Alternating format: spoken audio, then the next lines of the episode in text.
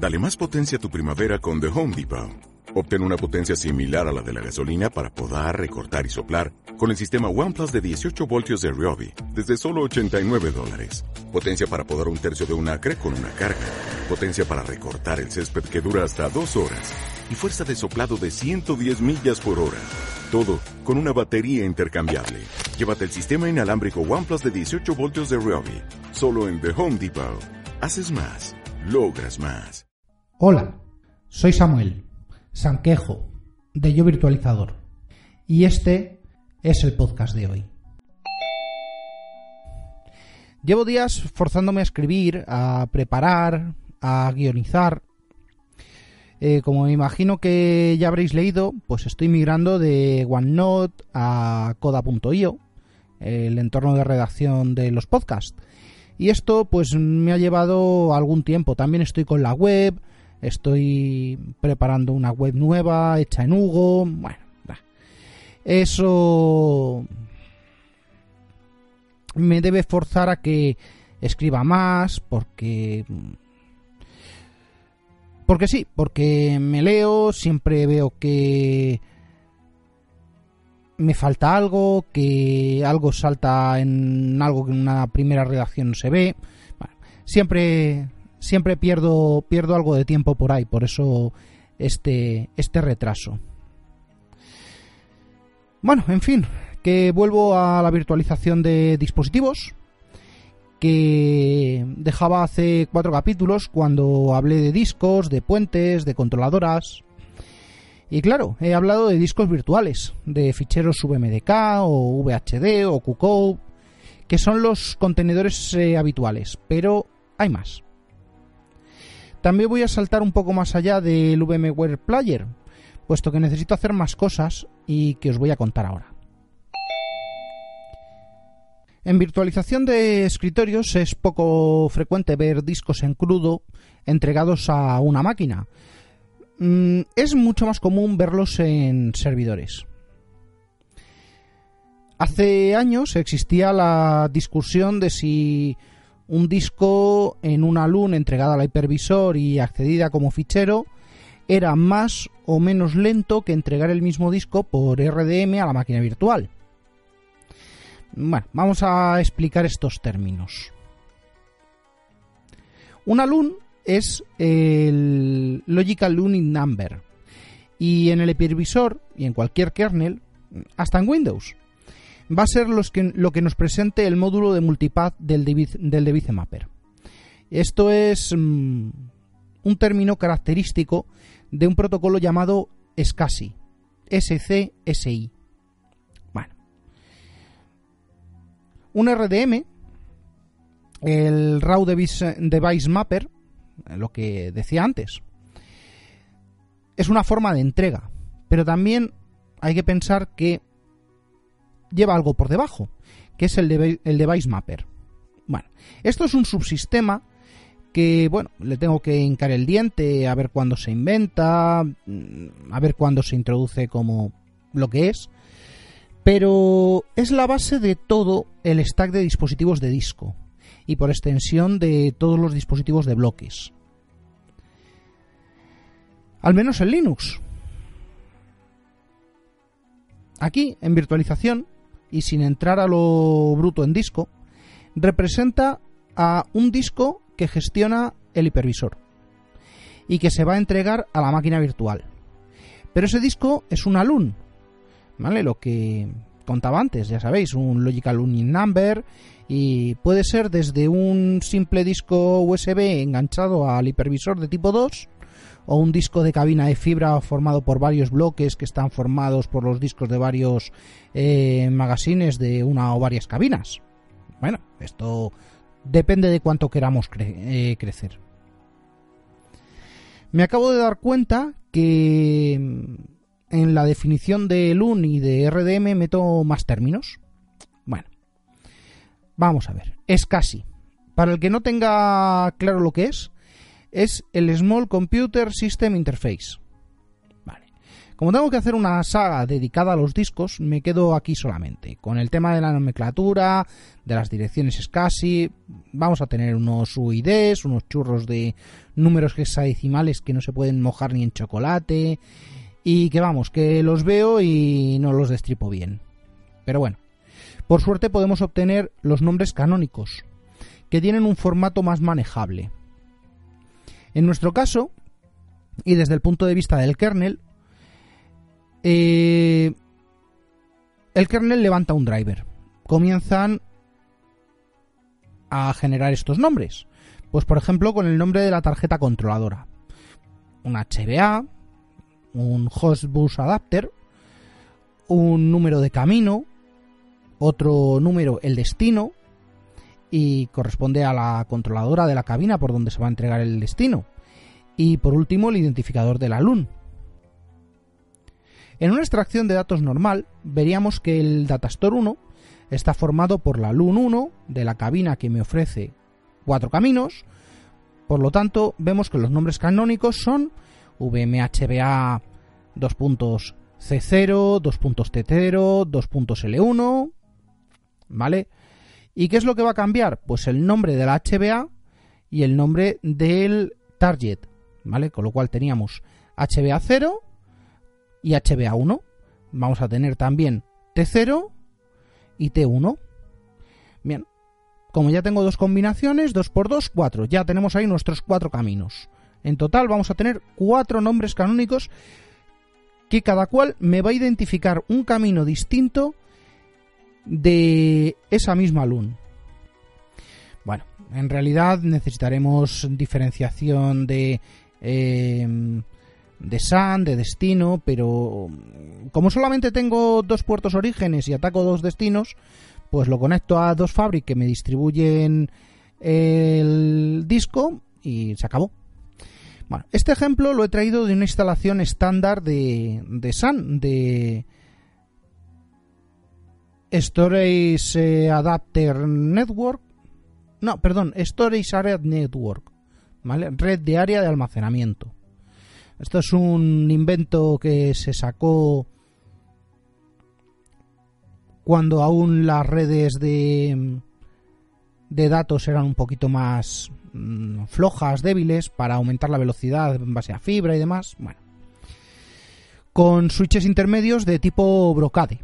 De ahí el tema del Fabric. El Fabric es una denominación dentro del sistema brocade que bueno, igual que Isco tiene, eh, Cisco tiene su iOS, mm, Brocade tiene Fabric OS. Y una cabina pequeña puede tener dos controladoras, con lo cual ahí ya tenemos dos orígenes, dos Fabric, cruzamos dos controladoras, un mismo disco lo veo por cuatro caminos. Ventajas, pues que si se me cae un cable no pasa nada. Si se me cae una controladora, no pasa nada. Si se me cae un switch, no pasa absolutamente nada. Porque en teoría lo tenemos todo redundado. Bueno, esto es eh, lo más habitual en instalaciones profesionales. Aumentar el número de fabrics o el número de caminos puede no aportar exactamente el aumento de rendimiento o de tolerancia a fallo que podemos esperar. ¿Vale? No por tener 8 caminos, perdón, 16 caminos en un alun porque le hemos dado cuatro fabrics y tenemos cuatro adaptadores que nos van a ver cabinas que están replicadas en remoto. No. Se te va la luz de un rack y adiós. El punto más débil en ese caso sería el servidor.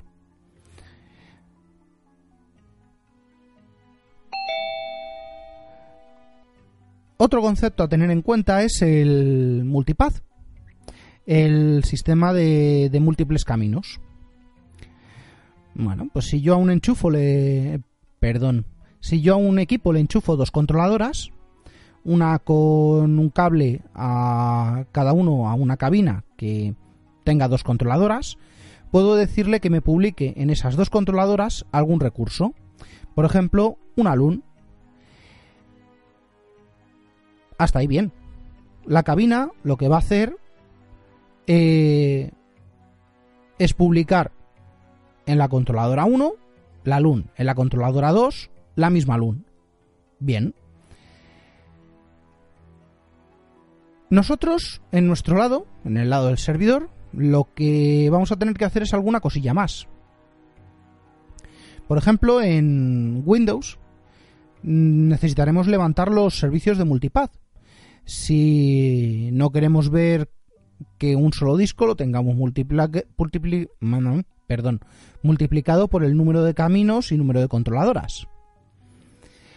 Lo que pasaría, y sí, pasa, es que obtengamos en el servidor una unidad, por ejemplo, E2 puntos, que puede estar compuesta por por debajo por cuatro dispositivos. ¿Vale? Esto es perfectamente plausible por los caminos, mm, pero no porque la luna, eh, perdón, no porque la cabina me presente cuatro discos distintos. Si yo no tengo levantado el multipath, eh, ¿qué es lo que veré? Pues veré que la unidad C, la unidad F, la unidad G y la unidad H, lo que yo escriba en E me va a aparecer en F, y si yo lo borro en H, me lo va a borrar de las otras. Entonces, mm, sinceramente, por poderse se puede. Incómodo. Incómodo es un rato. ¿Vale? Y de hecho no se debe utilizar eh, este tipo de almacenamiento sino un software de multipath que gestione estos temas.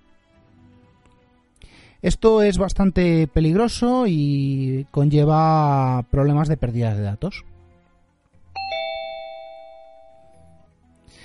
Bueno, en Linux eh, funciona un poquito mejor.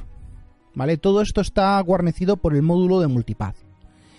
El de Mapper, cuando se levanta en el kernel, pues levanta el módulo de multipath. Y bueno, pues por supuesto que vamos a poder ver el mismo disco por separado. Por ejemplo, vamos a sacar un fdisk-l y nos va a sacar SDB hasta SDI, que puede ser el mismo disco. Dos controladoras, cuatro caminos, bueno, pues es lo habitual. Pero vamos a hacer agrupaciones gracias al de Mapper. Con lo cual, ¿qué es lo que vamos a tener?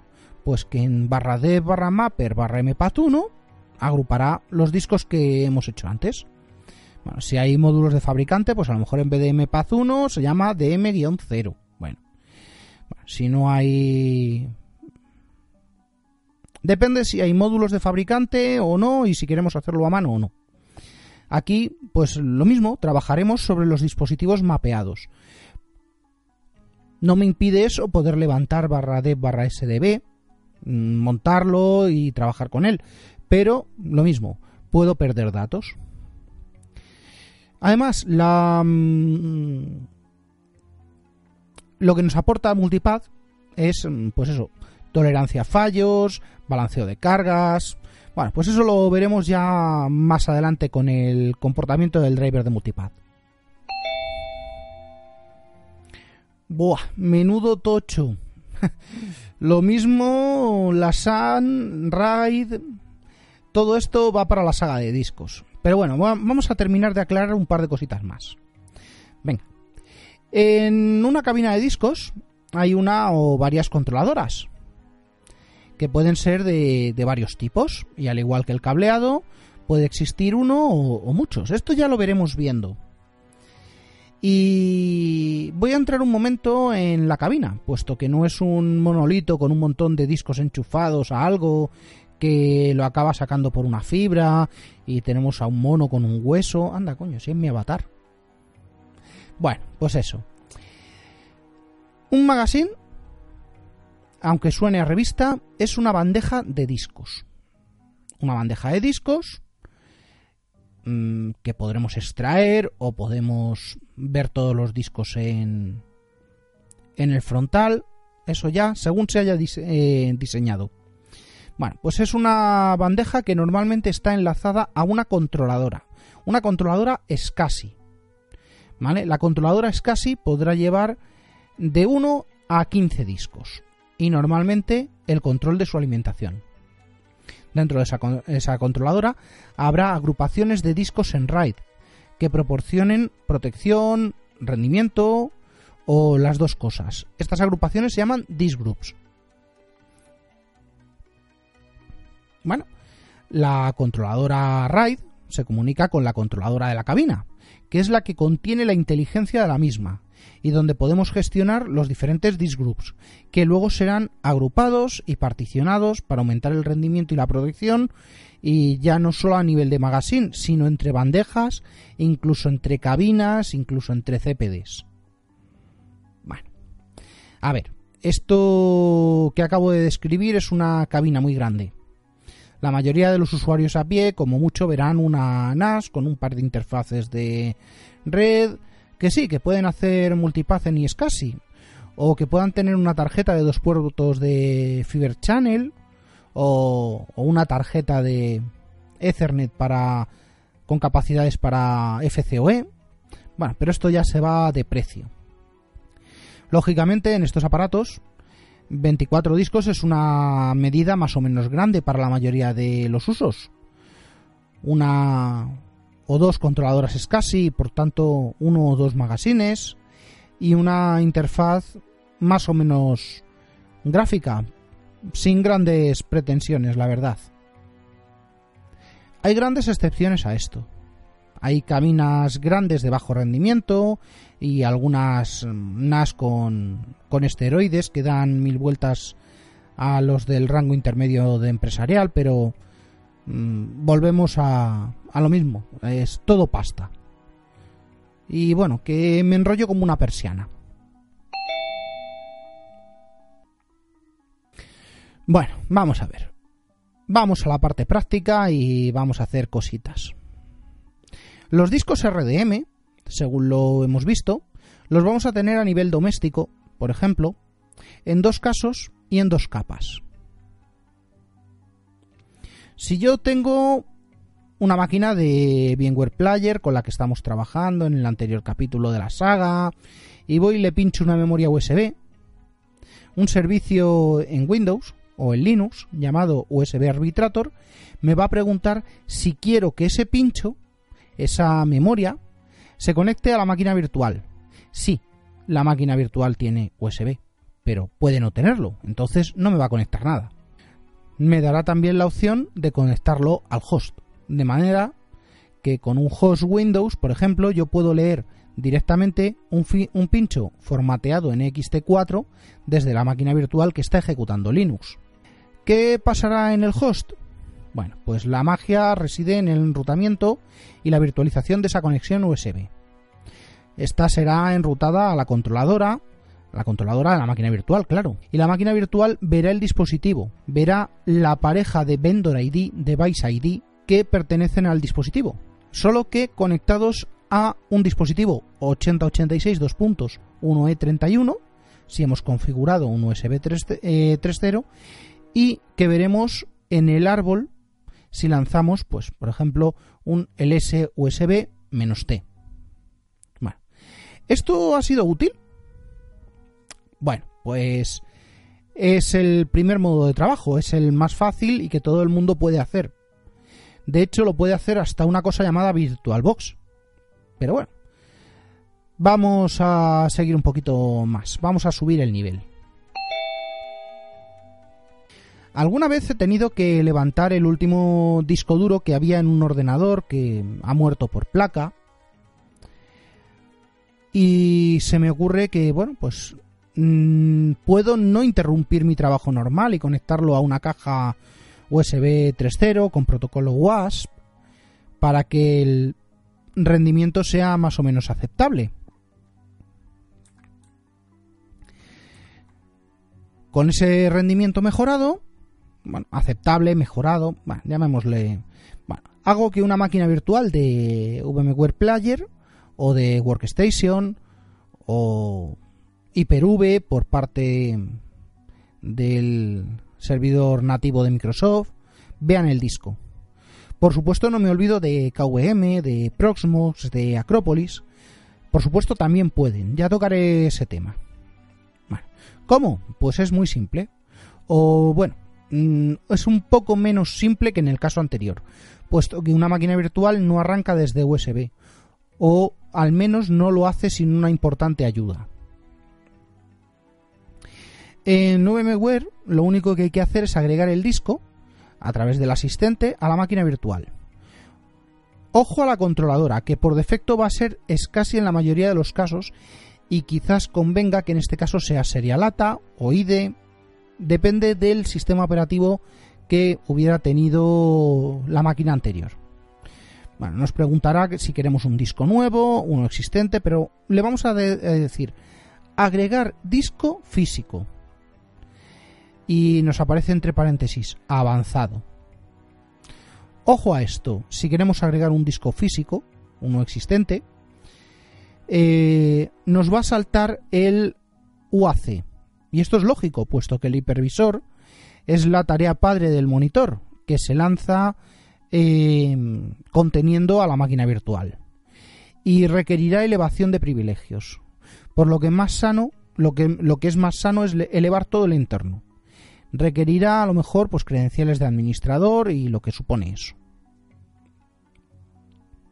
Bueno, una vez saltado el UAC, nos ofrece un desplegable en el cual aparecen tanto el disco de sistema, el que ejecutamos como disco adicional, en este caso es el Physical Drive 1, y puedo usarlo entero o por particiones.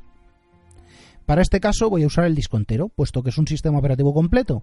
Así que bueno, pues eso, disco entero y bueno, quizás lo de las particiones, si solamente tengo que recuperar un...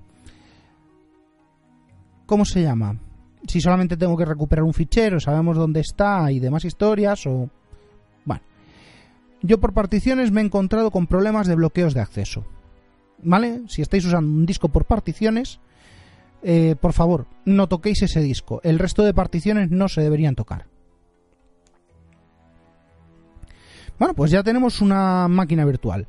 Reside en un directorio con los ficheros NVX, perdón, VMX, NVRAM, swap, logs, demás, salvo los del disco. Bueno, hay un descriptor de disco que apunta al disco físico. Si la máquina es relativamente parecida a la máquina original del disco, como es el caso de quito el disco, meto un SSD e instalo el sistema operativo, ¡ay que se me olvidó el certificado digital de la password de no sé qué! Bueno, normalmente eso no se puede eh, sacar accediendo a ficheros. Y este procedimiento pues vendrá al pelo, pues que es prácticamente como un proceso de virtualización en el que nos vamos a saltar el clonado. Ojo, muy importante. Nos saltamos el clonado, con lo cual estamos trabajando en directo. No tenemos copia de seguridad, no tenemos eh, forma de volver atrás. Bueno, pues nada, al arrancar nos pedirá elevación o no, según si nos ha guardado la, mm, la sesión o todo dependerá de la configuración del UAC del, del host. Bueno, pues que tengáis en cuenta que siempre va a pedir permisos. Durante el arranque, el hipervisor de tipo 2, eh, VMware Player en este caso, accederá al disco completo. Cargará el MBR por la BIOS, cargará el, IPL invocando al kernel, eh, cargará la partición, etcétera, etcétera, etcétera, etcétera, etcétera. Durante el proceso es posible que dé algún problema. Por ejemplo, dan bastantes problemas los sistemas que vienen de UEFI o de un BitLocker con TPM. En esos casos hay soluciones. una vez arrancado, instalará unos cuantos drivers. Podemos ayudar bastante instalando el paquete de VMware Tools. Y bueno, listo tenemos una máquina virtual exactamente igual a la que teníamos en el original, lista para trabajar. Bueno, nos va a reiniciar la máquina dos o tres veces. Con Windows funciona bastante bien. Con Linux es un poco diferente, puesto que tendremos que retocar Groove y FSTab en función de qué dispositivos se levanten o en función de qué puntos de montaje tenga configurados y de cómo estén los dispositivos del, del device mapper. Y sobre todo los descriptores de WID. Ojo, que no digo que no funcione, solo digo que no es tan simple. Hay que tocar y saber lo que se toca.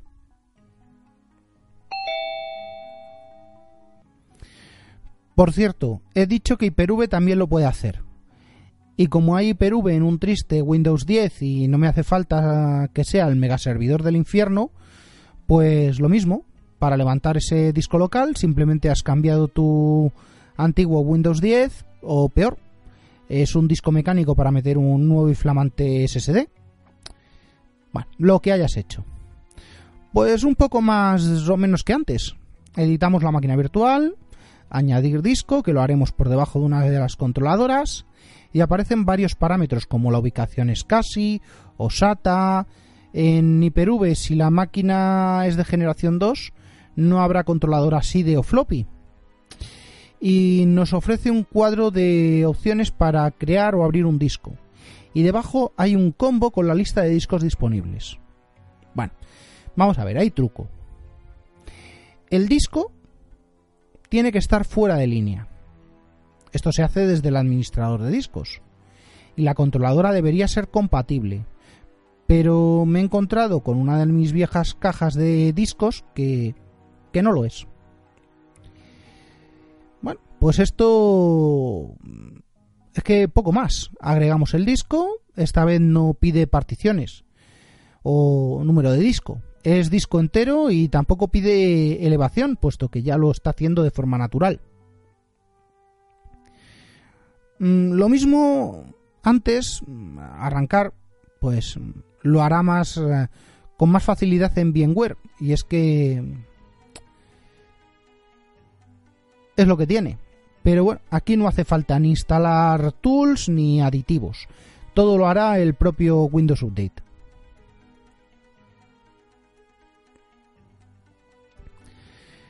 Bueno, y eso es todo. O eso creo. En discos. Todo puede ser que salga alguna cosa más en dispositivos de disco, pero creo que puedo seguir con, con redes en el próximo capítulo de la saga.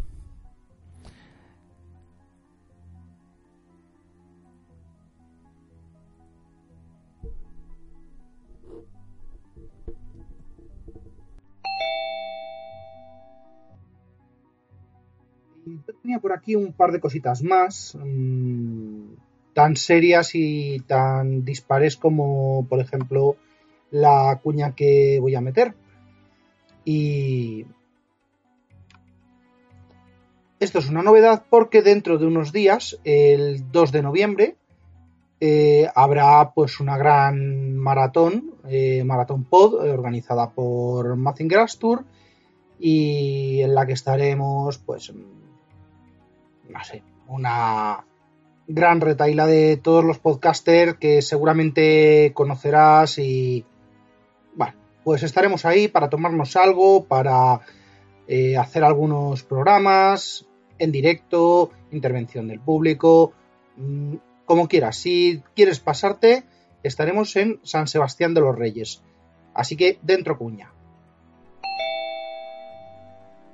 Reserva el 2 de noviembre en tu calendario. Bueno, y parte del día 3 también, ya que llega Maratón Pod, un total de 16 horas de podcasting en directo que podrás escuchar y disfrutar. Una cita con multitud de programas en directo en el restaurante La Esquina de Sanse, ubicado en la calle José Hierro número 18 de San Sebastián de los Reyes. Desde las 10 de la mañana del día 2 hasta las 2 de la madrugada del día 3 tendremos frente al micrófono a Mayón en 10 minutos, Diógenes Digital, Descargas de mi mente, Galego Geek, Sumando Podcast, Friquismo Puro, Hacía Falta, Win Tablet, ¿Por qué Podcast? No hay cine sin palomitas, Forever Alone Podcast. Si quieres asistir y apuntarte a las comidas o cenas del evento, no dudes en ponerte en contacto con nosotros. Sigue toda la información del evento a través de las cuentas Maratón Pod de Twitter e Instagram. O búscanos en los canales oficiales de Telegram. Y si no quieres perderte ni un solo minuto de estas 16 horas de podcasting en vivo, puedes seguir todas las grabaciones a través de nuestra web maratonpod.es.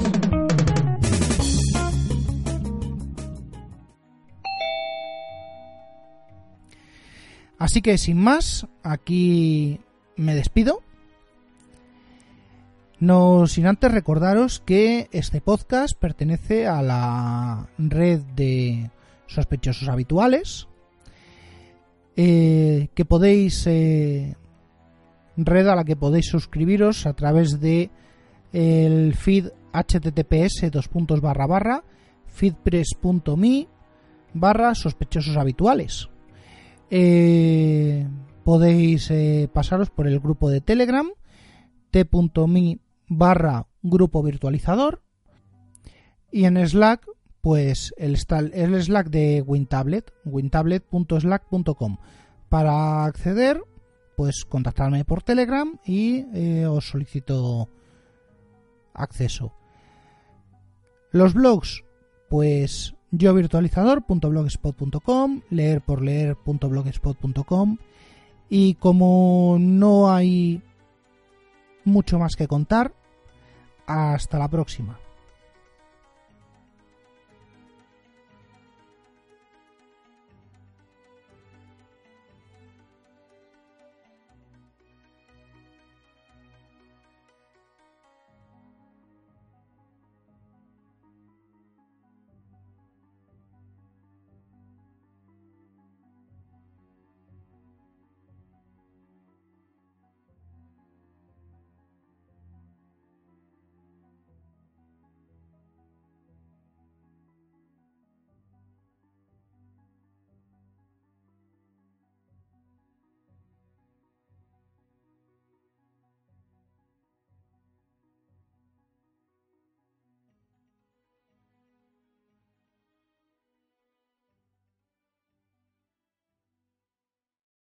Dale más potencia a tu primavera con The Home Depot. Obtén una potencia similar a la de la gasolina para poder recortar y soplar con el sistema OnePlus de 18 voltios de Ryobi desde solo 89 dólares. Potencia para podar un tercio de un acre con una carga. Potencia para recortar el césped que dura hasta dos horas. Y fuerza de soplado de 110 millas por hora. Todo con una batería intercambiable. Llévate el sistema inalámbrico OnePlus de 18 voltios de Ryobi. Solo en The Home Depot. Haces más. Logras más.